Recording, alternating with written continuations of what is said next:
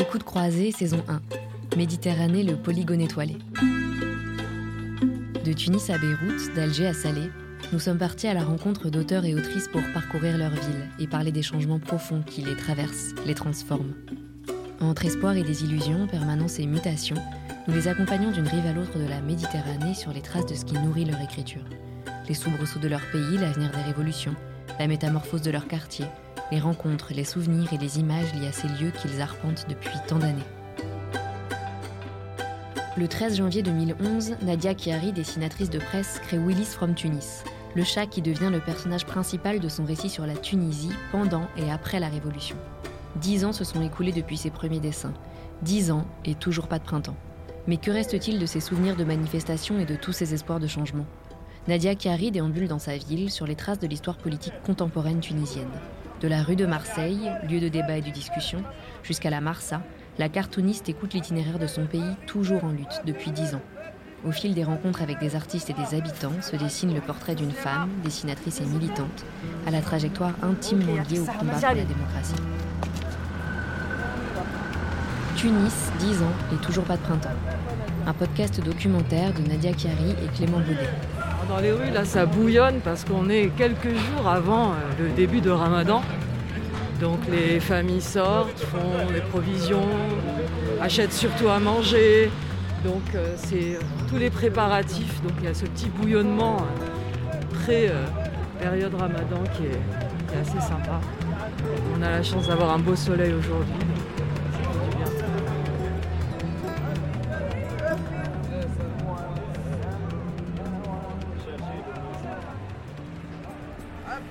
Je m'appelle Nadia Chiari, je suis dessinatrice de presse. J'ai euh, créé un personnage qui s'appelle Willis from Tunis. C'est un petit chat et je le dessine pour commenter l'actualité en Tunisie depuis janvier 2011 et je publie mes dessins sur les réseaux sociaux euh, essentiellement. Où est-ce que nous sommes ici euh, Nadia? On est en plein centre de Tunis, mais on s'est donné rendez-vous à un endroit très précis. Alors on est au centre-ville de Tunis, on est dans une rue qui est perpendiculaire à l'artère principale de Tunis et c'est euh, la rue de Marseille. Et euh, c'est une rue euh, bien vivante et c'est un endroit où il y a pas mal de restos, de bars, aussi des cabarets. Et, je, viens, c'est souvent ici, puis c'est le quartier aussi de, mon enfance. Donc c'est un peu mon, terrain de jeu. Et c'était aussi un lieu de rassemblement en 2011 en 2011 et même plus tard, on se rassemblait après les manifestations euh, dans cette rue-là pour faire un peu le débrief euh, et puis euh, boire des coups aussi éventuellement. Alors on est juste en face d'un établissement qui s'appelle Almazar, c'est ça?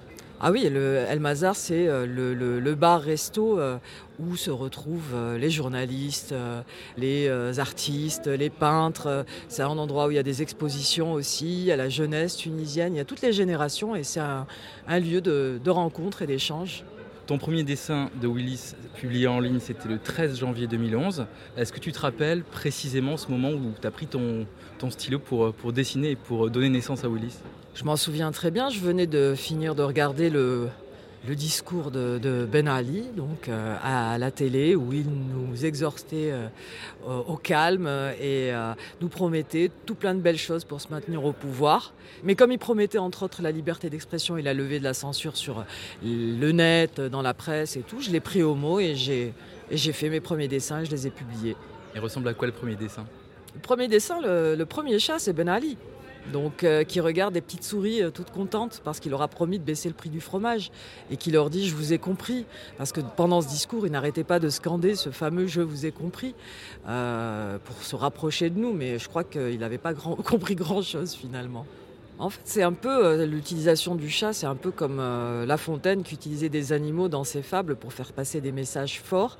Bon, ben, on les transpose avec des animaux et ça passe d'une manière un peu plus douce. La naissance de Willis, c'était en 2011, à l'époque de la Révolution, de ses espoirs.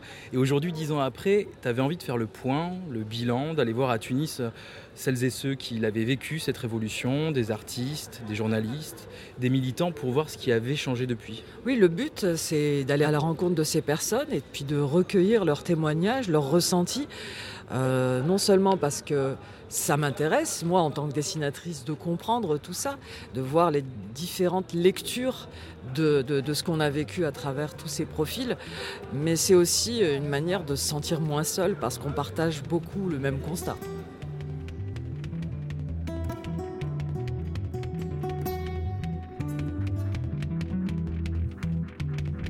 Alors là, on va se diriger vers la banlieue nord de Tunis, à La Marsa.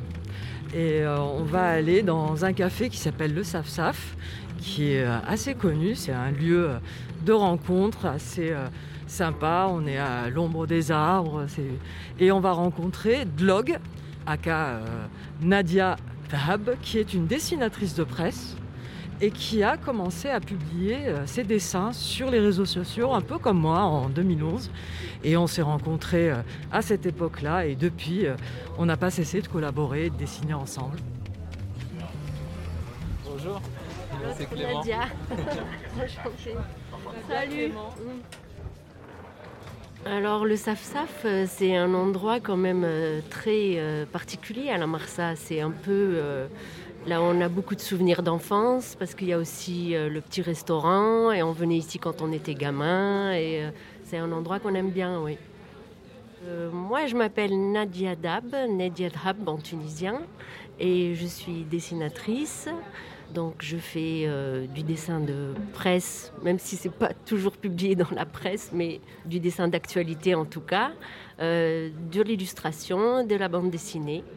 Alors, j'aimerais te demander quels sont tes souvenirs les plus marquants de 2011. C'est vraiment une période foisonnante de souvenirs, du moins euh, la période vraiment euh, du départ de Ben Ali, des, manifestations, des moments où on devait, euh, avec le couvre-feu, défendre les quartiers. Enfin, tout ça, c'est énormément de souvenirs et d'émotions. Et pendant cette décennie, quelles ont été les principales thématiques que tu as abordées dans tes dessins? Qu'est-ce que tu dessines? Bah, au départ, quand j'ai commencé le dessin, en fait, c'était vers 2012 et c'était principalement parce que, ah bah, justement, 2012, c'était l'année où on a un peu reculé en matière d'espoir parce que euh, le parti islamiste a gagné les élections de 2011 d'octobre.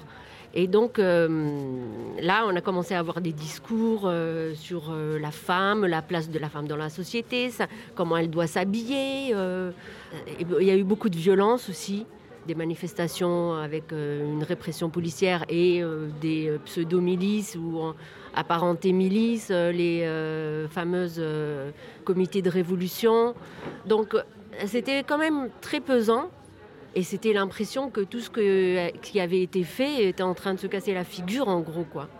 Et donc là, moi j'ai voulu réagir par rapport à ça avec le dessin et particulièrement avec un personnage féminin et donc c'est une blonde un peu euh, qui peut avoir l'air un peu euh, bête entre guillemets, sans vouloir stigmatiser les blondes bien sûr, et euh, qui porte un bustier un peu sexy, un jean serré, des talons hauts et qui va commenter un peu l'actualité.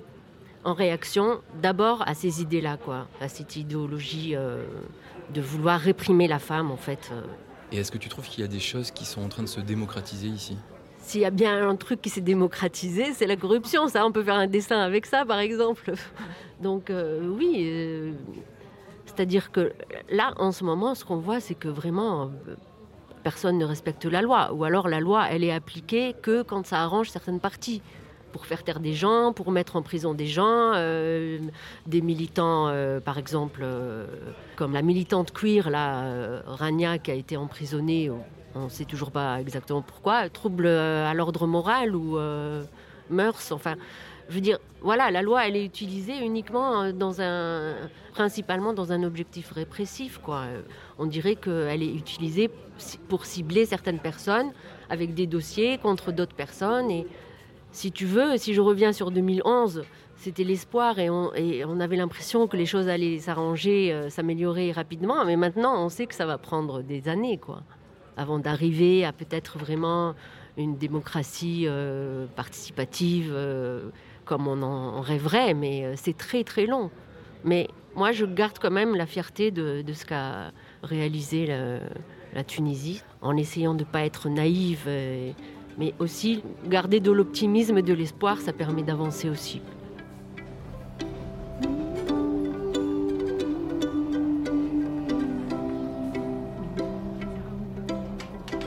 Mohamed Adda. Abda, ok. Ok, ça y est, je vois, je vois, je vois. Ok, très bien. Et le numéro c'est Ok, ok, ben écoute, nous, le temps d'arriver à pied euh, du Saf-Saf, euh, on est là. Génial, Alors là, on flâne, on se dirige doucement euh, vers l'atelier de Mohamed Ben Slema, un, peintre avec un énorme talent, en tout cas à mes yeux. C'est d'abord un ami, avant d'être euh, un artiste euh, génial. Et euh, lui, en tant que peintre, en tant qu'artiste en Tunisie, il a été la cible de fatwas, d'attaques, de violences. Et il a vécu des moments très douloureux et très difficiles à cause de son art.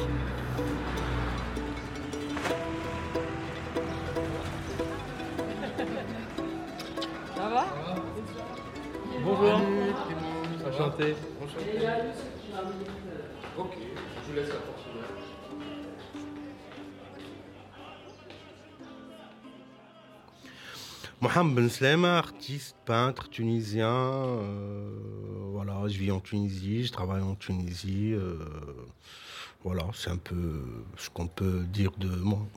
Je vais pas dire mon âge parce que je garde encore espoir pour des trucs, d'autres trucs. Voilà, voilà, c'est un peu ce que je suis. Je suis artiste peintre. Donc dans les dix ans qui sont écoulés, ton parcours à toi en tant qu'artiste, ça ressemble à, ça ressemble à quoi? Qu'est-ce que tu as vécu des moments forts euh, durant ces dix ans D'abord, après la révolution et partir de la, euh, que Ben Ali est parti, moi, j'anticipe tout le temps. J'essaye d'anticiper, d'imaginer l'avenir, tout ça. J'ai parlé des islamistes, j'ai parlé de plein de choses qui étaient en avance. Et euh, ce qui m'intéressait à ce moment-là, c'est de me concentrer sur moi-même, comprendre pourquoi j'ai choisi ce métier, pourquoi je suis né. Et je voulais pas être l'artiste opportuniste qui va parler de la révolution, que de la révolution. C'était, c'est utopique quelque part, mais c'était, je me suis concentré sur moi-même pour être honnête dans ce que je fais. Aujourd'hui, on est en 2021, dix ans après. C'est quoi ton, ton bilan? Bilan que tout a foiré plutôt que je sais pas que le monde est injuste parce que ce qui s'est passé c'était vraiment merveilleux. Et là on a eu des politiciens des charognards des opportunistes des voilà. Je crois qu'on ne mérite pas ça. De mon travail je me suis éloigné un petit peu de tout ça. Là je, peins des femmes euh, ou des trucs surréalistes un petit peu euh, voilà je beaucoup les femmes tunisiennes parce qu'elles sont vraiment des battantes. Euh, s'il n'y avait pas les femmes tunisiennes, euh, le pays serait vraiment parti où on dérive depuis, euh, depuis, depuis la Révolution. Quoi. Et du coup, je leur rends hommage un petit peu en ce moment, en les peignant. Voilà, là, je peins des tableaux que j'appelle fiancée, la mariée, la divorcée. C'est un peu cliché, c'est un peu même folklorique des fois, sans tomber dans le folklore. Mais pour parler de ça, de ces problèmes euh, sociologiques, moi, voilà, la société m'intéresse. Euh, alors, je, voulais savoir aussi, je sais, on a vécu ensemble des moments assez difficiles. Hein. Moi, en tant que galeriste et artiste, et toi en tant qu'artiste, euh, on a été attaqué par les radicaux, on a été menacé, on a subi des fatwas, etc. Aujourd'hui, t'en es où par rapport à ça? Ah, Ça reste un, traumatisme persistant. À chaque fois qu'il y a un énorme bruit devant chez moi, je m'inquiète, je me lève, même si je dors. Heureusement, là, il y a le couvre-feu. Euh, on n'a pas d'y passer ça, je crois. Il y aura, si les choses continuent à être comme elles sont en ce moment, euh, je crois qu'on aurait euh, bientôt d'autres attaques, tout ça. De toute façon, un artiste tunisien, il survit avec ou sans ces attaques-là. Moi, je suis toujours en mode survie, euh, à la Walken, Day, ou je sais pas quoi. Voilà, bah, c'est un traumatisme qui reste, surtout qu'ils ont attaqué ma famille. Moi, j'ai pas peur de mourir. Mais attaquer ma famille, c'était vraiment un, truc euh, très bas. C'est leur truc à eux, c'est la violence. Je suis pas violent, je suis pour la, paix, tout ça, mais un jour, je crois, il faut aller un peu plus loin et ça, ça m'inquiète beaucoup. Voilà.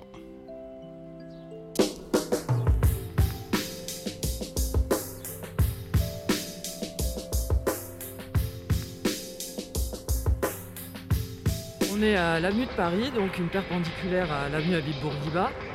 Et euh, c'est là où se trouve l'Institut français de Tunis. Et c'est un bâtiment que tu connais bien, toi? Alors ce bâtiment, je le connais même très bien.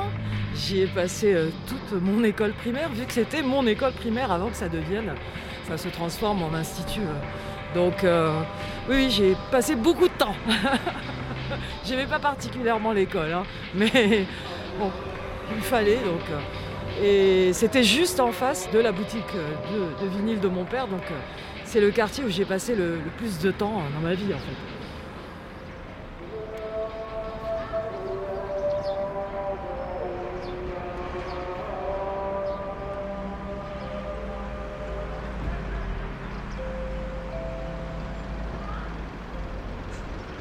On vient de rentrer dans la cour de l'Institut français, il y a de grandes toiles multicolores aux couleurs du drapeau LGBT accrochées, parce qu'en ce moment il y a un festival qui se tient ici, Couleurs d'avril, qui est dédié aux questions de, liberté individuelle, aux questions LGBT, avec des projections, des débats, des conférences. il y a beaucoup de gens qui viennent ici assister au festival. Et aujourd'hui, il y a aussi l'historienne franco-tunisienne Sophie Bessis. Alors aujourd'hui, quel est le bilan des dix ans qui se sont écoulés moi, vous savez, mon métier, c'est d'être historienne. Dix ans, c'est un temps très court.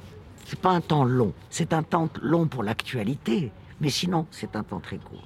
Donc, je crois que, évidemment, si on fait un bilan d'étape, il n'est pas positif. Euh, il faut dire que l'arrivée tout à fait démocratique, j'en conviens, au pouvoir des islamistes, du parti islamiste Nahda, n'a pas été non plus quelque chose de positif pour la Tunisie dans la mesure où non seulement il a conservé son idéologie, mais il s'est tout de suite converti aux pratiques clientélistes, euh, de, favoritisme, etc. Il a appris très vite la corruption, le clientélisme. Alors là, la rapidité de son apprentissage a été tout à fait euh, spectaculaire. Et donc, nous avons une conjonction d'une idéologie extrêmement conservatrice et je dirais de réactionnaire, avec l'adoption de pratiques qui avaient miné le pays au cours des décennies précédentes. Et puis on peut ajouter une série d'autres, évidemment l'apparition du djihadisme armé qui a donné un coup fatal au tourisme, qui représente quand même à peu près 10% du, du, produit national brut tunisien, etc. etc. Donc aujourd'hui la Tunisie va mal. Mais la Tunisie n'est pas en guerre.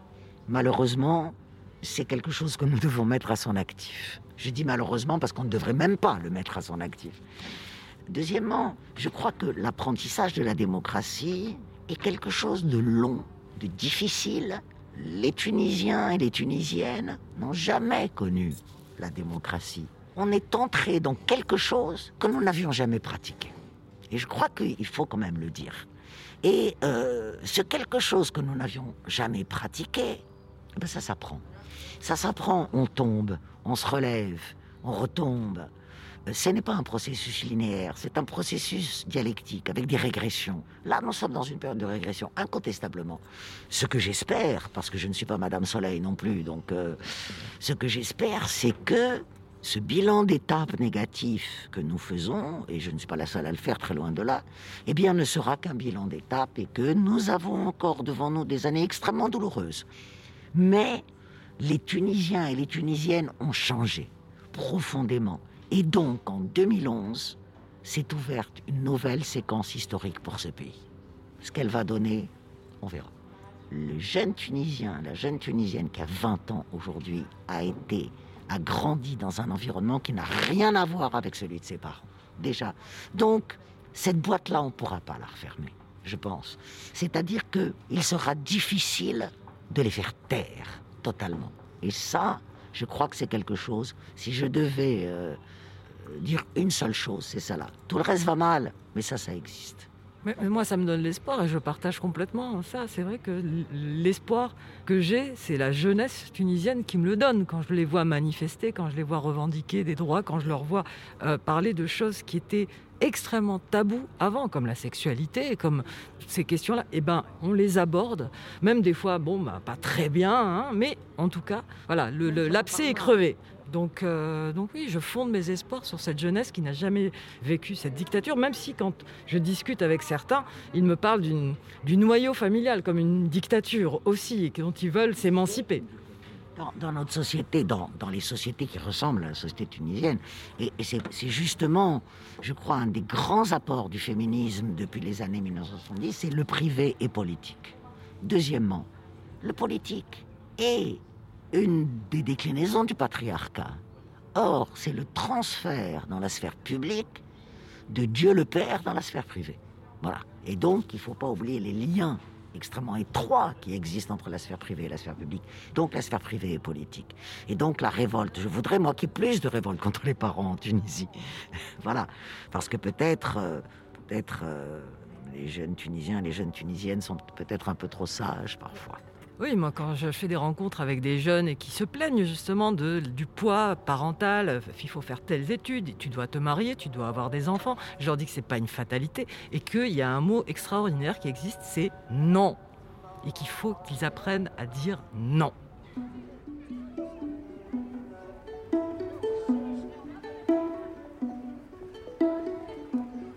On a dit on est devant une très grande fresque, une murale, avec deux femmes avec des bulles c'est un hymne à la solidarité féminine. C'est euh, euh, faire attention les unes aux autres et surtout ne, plus avoir peur.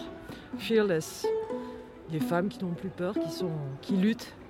Donc c'est chouette, c'est en fait une, association qui s'appelle euh, qui sont féministes et qui, ont réalisé euh, cette belle fresque que je découvre d'ailleurs et qui est vraiment très chouette. Alors maintenant, on va appeler euh, Sim Marek, c'est son surnom hein, de, graffeur, d'artiste. Et euh, c'est important pour moi de l'appeler parce qu'il représente vraiment une génération de, jeunes artistes totalement indépendants. Et euh, il représente aussi le graffiti vandal comme il faut. Quoi. Donc je suis très contente de l'écouter et de discuter avec lui. Ah Ça va? Ouais, super, quoi. Ouais, ouais, ouais, ouais. Fais quoi de beau? On est, euh, on est devant, euh, devant un mur euh, où il y a une fresque. Et puis voilà, c'était, c'est, symbolique, quoi. Et c'est, ça me faisait plaisir, voilà, de, de, de t'avoir au téléphone dans un endroit qui, qui, qui, symbolise aussi bah, ton lieu de travail. Certains ont des ateliers. Et toi, à ce moment-là, en 2011, ton atelier, c'était la rue. Donc, je trouvais que c'était important de, de trouver ce lien-là euh, je voudrais te demander, en fait, euh, même si ça paraît loin, euh, c'est quoi tes souvenirs de, la Révolution? Mes souvenirs de la Révolution?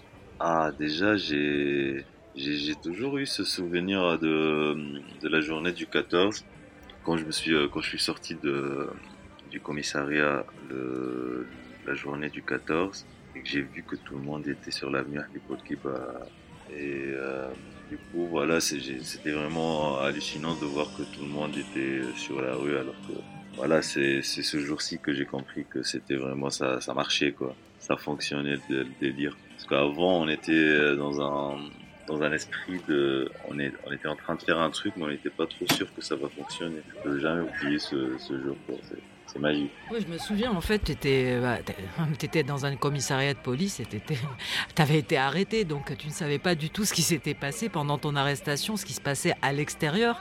Et tu sors le 14 janvier et tu trouves les manifestations, Ben Ali qui s'en va.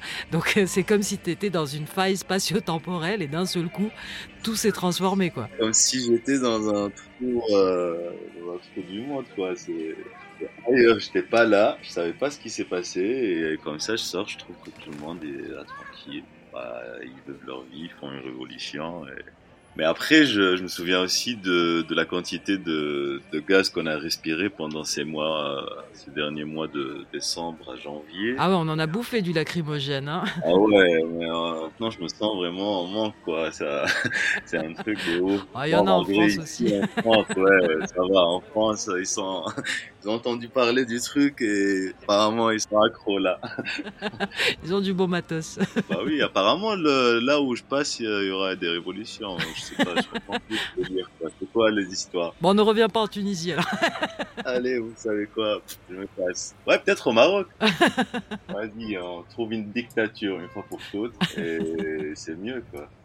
Et, euh, et, donc toi, tu l'as vécu comment? À un moment donné, tu t'es dit, euh, ben, je risque ma vie, quoi. Il faut que je me casse. Moi, personnellement, je me souviens de le jour où j'ai eu déjà la, cette nouvelle. Au début, je savais pas, parce qu'on est rentré de, de la dernière soirée. Et je suis rentré chez moi. Chez moi, il n'y avait pas d'internet.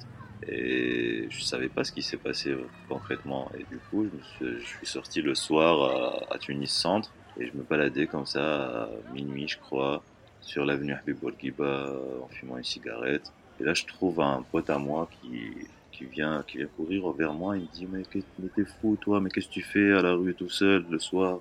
Je dis, mais qu'est-ce qui se passe? Mais c'est quoi ces histoires? Mais normal, je, je, me balade dans le quartier tranquille. Il me dit, mais non, mais t'es fou, les salafistes, ils veulent ta mort, ils te cherchent sur Internet, il y a une fatwa, je sais pas quoi. Et là, j'hallucine, franchement, j'hallucine. Je me dis, mais c'est quoi ces histoires? Qu'est-ce qui se passe? Et c'est quoi cette folie? Et je pars avec lui pour voir un, cybercafé pour euh, se connecter, voir euh, c'est quoi, qu'est-ce qui se passe réellement. Et là, je tombe sur euh, des messages de haine de tous les Tunisiens presque qui, n'ont rien à foutre sur Internet, qui, qui suivent ce délire. Et après, ça a continué sur des informations de malades de, la côté de, de l'État tunisien de l'époque. Tu comprends plus rien. Et mes parents, ils m'appellent, ils disent, ouais, tu rentres plus à chez nous, hein. viens plus, c'est bon. Reste où tu es, va trouver euh, cachette et voilà, débrouille-toi dans, dans ce merdier, au début, c'était mon premier tableau en plus que j'ai fait. J'ai dit, bah, ça commence super bien. Et donc, euh, bon, forcément, conséquence euh, de ces, de ces événements et de cette violence et de ces menaces, euh, tu te retrouves euh, aujourd'hui euh, en tant que réfugié politique en France. Bien sûr, parce qu'elles me suivent jusqu'aujourd'hui. Jusqu tu ne peux plus euh, supprimer ce qui s'est passé. Tu es toujours euh, aux yeux d'un ou deux connards que voilà, tu es, le mécréant qui a fait euh, le fameux tableau de 2012. Et ça, euh, apparemment, je crois que je peux pas, pas me dépasser. Apparemment, ça va rester avec moi. Non, mais les gens, ils ont la mémoire courte, hein, t'inquiète pas. Et, et aujourd'hui, tu fais quoi alors? Bah, je dessine, comme d'hab je continue dans mon délire, je dessine, je fais de la sculpture, je fais des, petits projets par-ci par-là et je prépare une exposition euh, pour l'année prochaine et je travaille quoi, je dessine. J'ai un petit atelier avec euh, avec l'association de, des artistes en exil et j'ai un, j'ai un espace où je peux travailler. Et t'es où exactement? Ça se passe où déjà euh, avec l'association? Et ton expo, ça sera où? Euh, À Paris, tout à Paris. Je suis un mec de, de, de capitale, tu connais. je peux pas vivre dans une province, désolé. Non, je suis à Paris. Je travaille à Paris, j'habite à Paris, je prépare mon expo à Paris et je suis installé depuis trois ans. Et apparemment, je vais pas partir bientôt.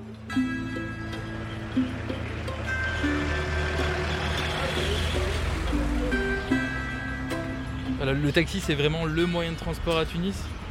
Ouais, C'est un moyen de transport qui reste populaire, quoi, parce que c'est pas extrêmement cher comme en, en Europe. C'est un moyen de se déplacer, puis c'est un moyen aussi de, de, discuter, de tâter l'ambiance de, de, de, ce qui se passe. C'est un peu le baromètre voilà, de, l'actu. Ils sont au courant de tout ce qui se passe, ils écoutent la radio toute la journée dans le taxi, donc pour avoir une revue de presse, c'est l'idéal le matin au lever. Et ils n'hésitent pas à parler, chose qu'ils ne faisaient jamais avant 2011. Ils étaient toujours très silencieux. Maintenant, ils ont des choses à dire et j'adore discuter avec eux parce que c'est aussi une grande source d'inspiration pour moi. Alors là, on est toujours dans la banlieue nord, mais on est du côté de Gamard Village.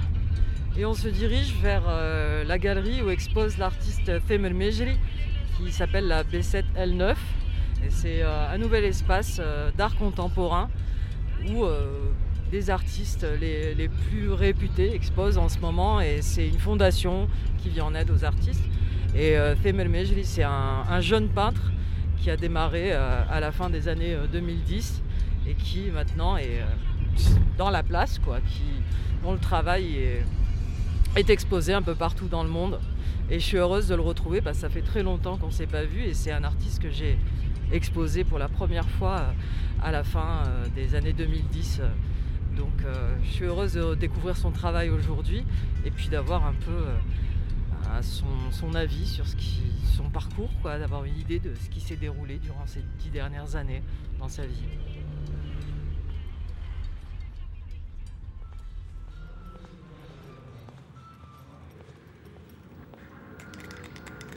Pas de me laisser toute seule dans un endroit où il y a plein de murs blancs et des feutres et des bombes de peinture à disposition, c'est très tentant.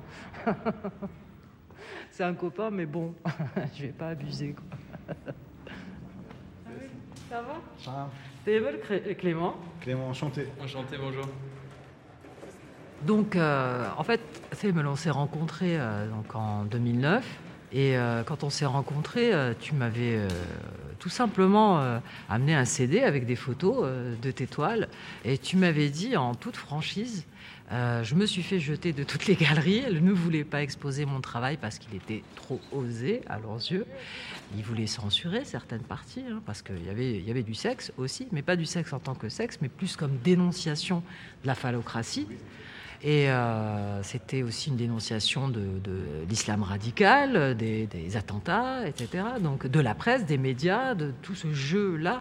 Et j'ai beaucoup aimé, bien sûr, ton travail, mais aussi le discours qu'il y avait derrière et tout ce que tu faisais dire à tes toiles, quoi. Et donc oui, moi j'ai plongé, j'ai dit on y va, quoi. Même si euh, j'avais euh, quelques appréhensions, hein, forcément. Exposer ce type de travail, c'était pas anodin et on risquait des problèmes. Il faut pas oublier qu'on était encore en 2010 et, que ça chauffait déjà, mais on était en plein dedans. Et donc toi, euh, cette, donc cette première expo, tu peux nous parler un peu? Comment tu pourrais décrire ces toiles Je pense que ce qui est vraiment visible euh, c'est le sexe de, c'est-à-dire masculin, c'est-à-dire en, érection. C'était ça, le, c'est-à-dire l'élément qui est répétitif dans chaque euh, œuvre, avec une approche plutôt déconstructiviste du corps. Et dire une manière, le dessin, c'était une manière de déconstruire le corps pour voir qu'est-ce qu'il y a derrière, c'est-à-dire euh, un corps un peu déchiqueté, euh, éparpillé sur la découpé, euh, mais toujours avec une certaine légèreté du dessin, du, crayon surtout. Je dessinais beaucoup avec le crayon à cette époque-là. Ça peut nous rappeler un peu les, croquis de Léonard de Vinci, c'est-à-dire les, croquis de, l'anatomie, c'est-à-dire du dessin anatomique de, un peu de Léonard de Vinci. Cet effet un peu croquis, un peu recherche, c'est-à-dire.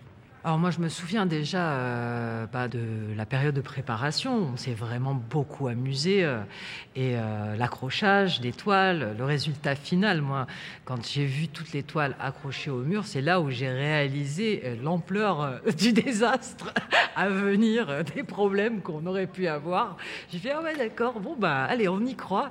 Et donc euh, le soir même, je discutais avec mon père, je dînais avec mon père et je lui racontais. Je lui dis voilà, je suis en train de, on va exposer un artiste qui a énormément de talent, mais on risque d'avoir des soucis parce que dans ces toiles, il y a des sexes en érection, il y a des, corps déchiquetés parce qu'ils se sont fait exploser. On parle de, d'islam, on parle de, de, masculinité, de virilité euh, mal placée, de voilà, il y a des clous, il y a des micros, on dénonce aussi les médias. Enfin, donc on, tape un peu sur tout le monde et puis les gens ne sont pas habitués à ça du tout, du tout. Et donc, ben, moi je me disais, bon, allez, au, mieux, la police vient, ils nous disent de fermer, puis voilà, quoi. Ça arrive, c'est pas très très grave. Et mon père était choqué parce que je disais, parce qu'il m'a dit, mais t'as pas honte, moi, mon père, ton grand-père, il était fait la gare, il cachait des armes sous mon berceau, et toi t'as peur de mettre des toiles sur un mur? Parce qu'on est dans une société masculine, macho et tout, et si un homme il dessine des sexes masculins, alors euh, on remet en question sa propre virilité et ça crée un peu une ambiguïté que moi je, joue avec aussi. Hein. C'est aussi euh, exprès pour démontrer que c'est normal aussi qu'un homme aussi peut admirer aussi le corps de notre homme. C'est pas, ça n'a rien à voir de. C'est pas un problème, c'est-à-dire. Et aujourd'hui, alors, dans ta peinture, dans ta production, c'est quoi euh, tes questionnements euh, Qu'est-ce que, Quels sont les thèmes que tu abordes Quelles sont les questions que tu nous poses à travers tes toiles? Maintenant, je me focalise plus sur les rapports de pouvoir et les mécanismes de pouvoir et les dispositifs des pouvoirs, c'est-à-dire qui s'installent d'une manière, euh, c'est-à-dire entre les individus et entre le système et les individus, c'est-à-dire euh, parce qu'il y a deux sortes de pouvoirs, les macro-pouvoirs et les micro-pouvoirs. Et moi, je, m'intéresse plus aux micro-pouvoirs, c'est-à-dire, je pense qu'ils sont plus dangereux et plus et affectent notre vie plus que, c'est-à-dire les, les, pouvoirs en place, c'est-à-dire à travers la police ou bien le, l'armée ou bien tous les, superstructures selon Foucault. C'est-à-dire, je pense plus que les pouvoirs de la tradition, de l'héritage, de, des préjugés euh, euh, sont plus forts. Euh, le pouvoir de la famille, du père, c'est-à-dire cette forme patriarcale de la société, elle est plus dangereuse que les pouvoirs, c'est-à-dire en place. Ces questions, ces questions de, pouvoir, c'est quelque chose que tu subis, que tu as vécu, ou c'est en tant qu'observateur que tu fais ça? Je suis un citoyen parmi tous les citoyens et je, subis le pouvoir d'une manière directe et indirecte aussi. Et j'ai une famille, je suis père de, famille, c'est-à-dire je suis en plein dedans, dans cette contradiction. C'est-à-dire j'essaie de me libérer de m'émanciper du pouvoir, mais en même temps, je suis redevable d'exercer certains pouvoirs c'est-à-dire de m'installer toujours dans un mécanisme de pouvoir pour pouvoir gérer mon quotidien, ma vie et tout. Alors, je pense qu'à travers la peinture, c'est comme si c'était un rituel où j'exorcise, c'est-à-dire tout ce malaise-là, peut-être, ou bien euh, une tentative de, de désœuvrer et de désactiver tous ces dispositifs-là que je sens que je suis enfermé dedans, c'est-à-dire euh, en tant que citoyen, en tant qu'être humain aussi et en tant qu'artiste, parce que euh, même si tu, tu, te libères de certains pouvoirs, et c'est pas facile, hein, je pense que on est on ne peut pas être libre, sincèrement. C'est une... Mais peut-être être conscient qu'on n'est pas libre, c'est déjà une, une étape et parfois c'est suffisant. Je voulais juste faire un petit retour en arrière en, 2011, juste pour avoir ton impression à ce moment-là. Tu avais la vingtaine à peu près, hein, tu étais dans ta vingtaine. Euh, ton regard en 2011 sur ce qui se passait et comment tu te projetais dans l'avenir, comment tu voyais l'avenir? En 2011, j'étais très optimiste, sincèrement, hein, parce que ce qui s'est arrivé, c'est quelque chose de grand aussi. C'était pas facile hein, de renverser tout un système, toute une dictature de plus de 30 années, c'est-à-dire c'était un événement, c'est-à-dire euh, très fort. Et j'étais optimiste parce que euh, avec tout ce qu'on voyait à la télé et dans la rue, c'était les jeunes, c'était des slogans laïques euh, pour la liberté, pour l'émancipation, pour la dignité, pour le travail. Alors je croyais que la Tunisie va entrer dans une dynamique positive, constructive, euh, c'est-à-dire euh, qui tend vers la modernisation de tous les, de tous les, de, l'appareil de l'État, mais de la société en, général. Et j'étais pris euh, par une certaine euphorie aussi. Hein. Mais après. le, passé nous a rattrapés, c'est-à-dire, et c'est pas facile de, d'avancer avec le passé. Et, dans les sociétés arabo-musulmanes, on est encore, c'est-à-dire attaché et par notre passé, par notre héritage. On, croit que c'est sacré, c'est et on remet jamais en cause, c'est-à-dire on ne pose pas de, de, questions sur notre passé et on avance comme ça et on traîne les problèmes d'hier avec euh, nous et ça crée d'autres problèmes plus grands, plus dangereux et, plus dévastateurs.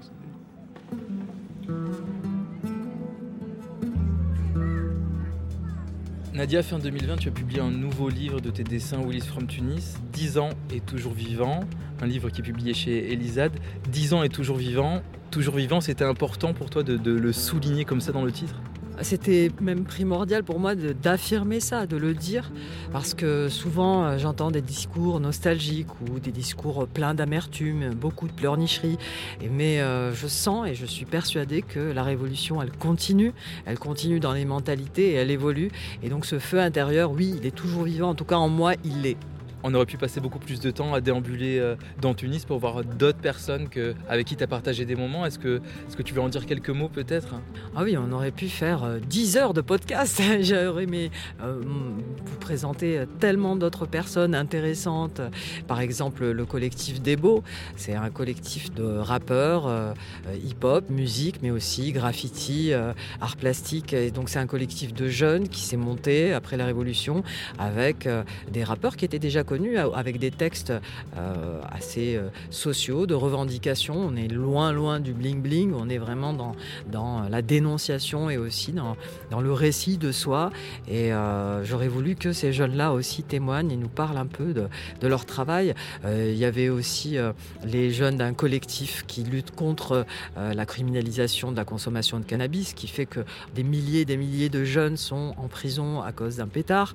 Et cette loi-là, elle nous pèse et elle, opprime la jeunesse. Donc eux auraient pu témoigner aussi. Il y a tant d'autres artistes, tant d'autres femmes, tant d'autres euh, intervenants qui auraient pu euh, chacun donner leur témoignage et leur vécu. Donc euh, ben, j'espère une autre fois. Qu'est-ce que tu en retiens toi, de toutes ces rencontres, de tous ces témoignages avec des choses qui se répètent, avec des échos, avec des ressentis des expériences différentes? Toi, après tout ce petit tour de Tunis, qu'est-ce qu'il en ressort pour toi?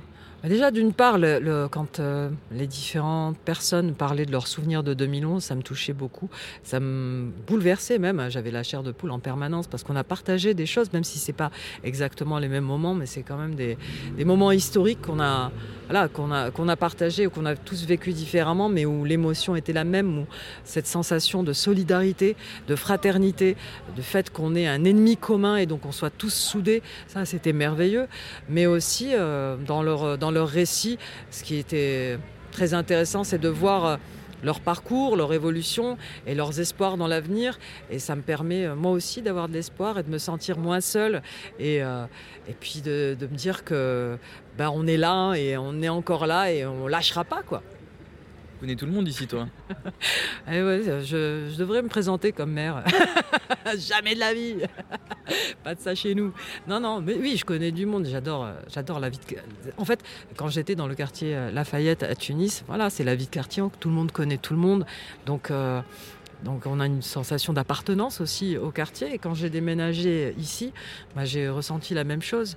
C'est-à-dire, voilà, le matin, on salue tout le monde. Et puis moi, j'aime bien les, les, les, les, bonjours, les au revoir, le fait qu'on se souhaite des journées pavées de roses et de jasmin, et chacun se tire la bourre pour souhaiter à l'autre la meilleure journée possible. Et puis toutes ces, je sais pas, c'est une petite famille quoi. Aller au café, n'avoir même pas à commander, euh, le serveur c'est exactement ce qu'on veut et selon le, les cernes ou pas qu'on a sur le visage, il, m'amènera ou pas un verre de jus d'orange. Aller acheter euh, ses clopes, son journal sans avoir rien demander, tout est prêt sur le comptoir. Ouais, je sais pas, il moi j'aime bien ça, je trouve ça important qu'il y, ait des échanges entre nous donc euh, c'est cool quoi. Avant qu'on se quitte, Nadia, est-ce que tu veux euh, rajouter quelque chose? Dégage! C'était le mot d'ordre, hein. Il fallait le dire.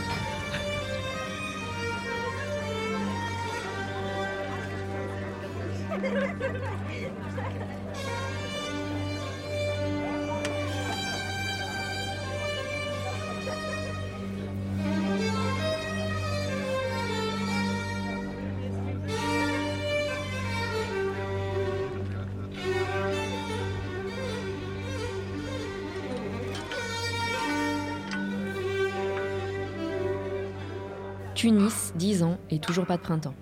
Un podcast documentaire de Nadia Chiari et Clément Baudet.